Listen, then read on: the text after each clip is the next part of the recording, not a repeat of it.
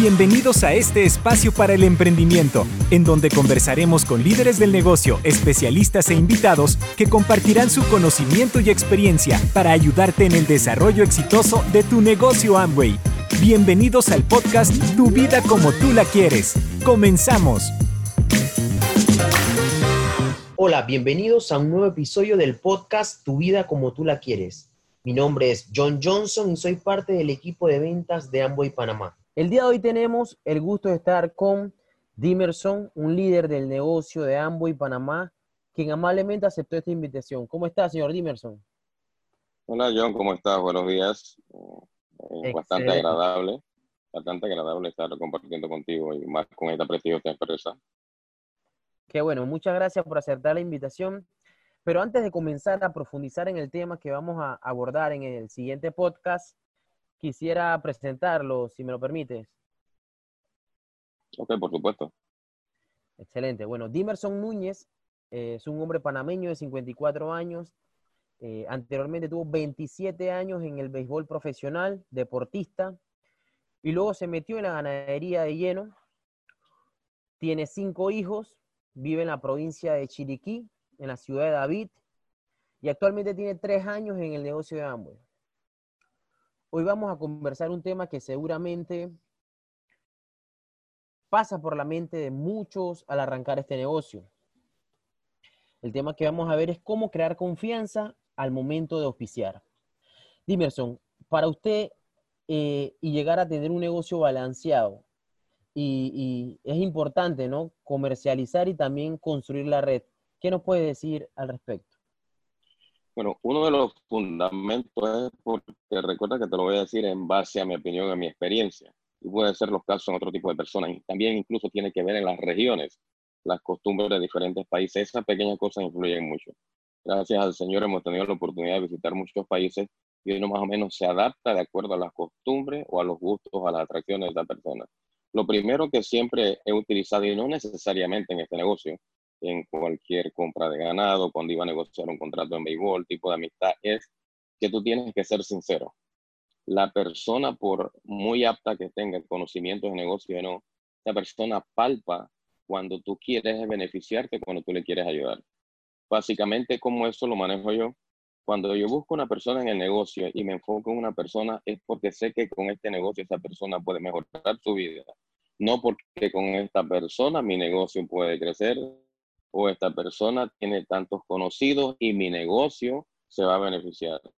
Siempre la manera es darle a la persona y no necesitas ni palabras bonitas ni finas, sino que estás aquí para ayudarlo y resolverle problemas que tal vez él no le tenga solución. ¿Por qué, ¿Por qué, crees que le cuesta a, a, las personas el tema este de construir la red?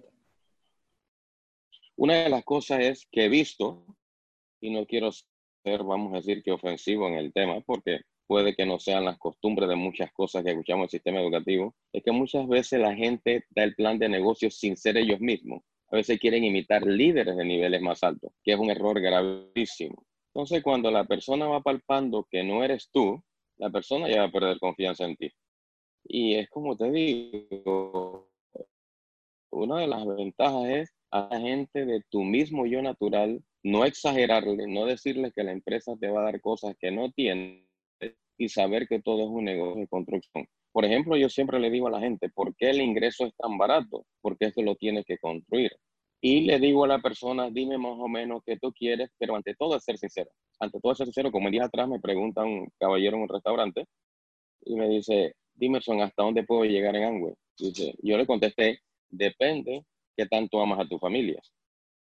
El tipo le encantó y quedó impresionado. Pero si yo llego, oye, mira que en este negocio va a cambiar tu economía, mira que te vas a ganar 3 mil, 2 mil dólares al mes, que eso no es mentira si lo cogen en serio. ¿Por qué? Porque especialmente el dinero y algo tan rápido y algo tan bueno, nadie te lo va a entregar en la mano. Entonces no te van a creer, aunque el negocio sea bueno. Y a veces cuando manifiestan la oportunidad de mala forma, muchas personas pueden pensar mal de la empresa porque es como no, tú lo manifestaste. Y la empresa no es la mala. Malo es como tú explicas el negocio. Yo lo que trato de decirles a la persona que es un negocio que se está haciendo desde que nacimos, porque consumimos, recomendamos y vendemos y construimos redes porque tenemos un grupo de amistades y familiares. Y en base a eso que hemos hecho toda la vida, podemos ser beneficiados tanto económicamente en salud y también beneficiar los nuestros. Y, el, tema este del miedo de auspiciar, ¿cómo crees que se debe afrontar? Ok, hay tantas variantes y a veces cuando la persona entra nuevo en esto, y eso creo que lo saben todos los empresarios, es que unos están confundidos porque un audio dice que el miedo es bueno, otra dice que el miedo es malo, que el negocio no es venta, que el negocio es producto, que el negocio es la red. Yo no, no entiendo cómo tú debes tener miedo de hacer lo que te gusta.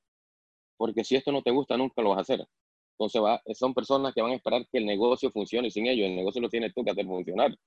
Porque una de las cosas es que tú te metes en Angway para construir el negocio, pero primero tienes que educarte porque Angway te va a construir a ti. Cuando tú eres, tú eres constructor, entonces tú puedes construir algo.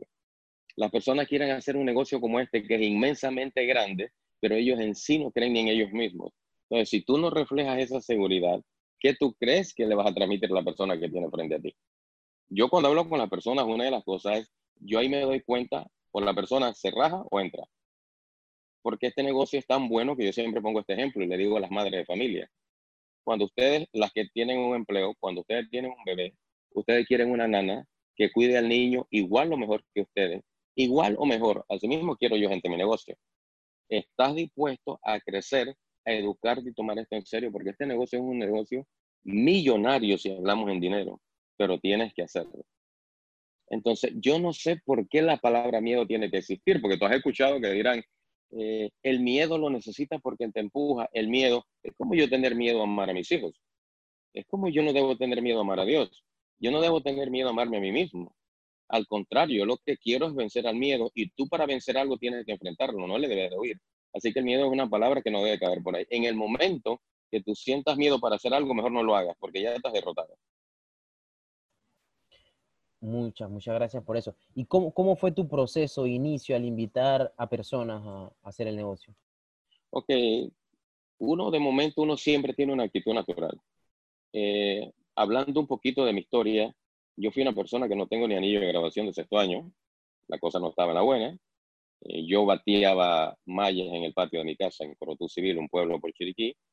Eh, te digo, te hablo la historia en el en la cerca de la casa, en el campo, mi tío que me crió que fue un pastor, yo no tuve papá, y yo bateaba malla desde niño con el mismo colchón con que la noche dormía. La cosa no estaba buena. Pero yo sabía que no tenía la culpa de haber nacido pobre, pero sí se moría pobre. Y una de las cosas que vi desde siempre es que yo nunca me sentí orgulloso de jugar para el equipo de Chiriquí, que hay gente que lo ve como wow, algo grande, o para el equipo de Panamá. Esos simplemente son pasos. Pero yo siempre quise estar en el mejor béisbol del mundo, el béisbol profesional y sabía que dependía de mí. Y una cosa que me enfatiza mucho John y a todos los empresarios y quien está escuchando esto, es que tú tienes que saber que si tú eres hijo del más grande, tú no debes vivir mal. Lo que pasa es que la gente no sabe ni de quién es hijo.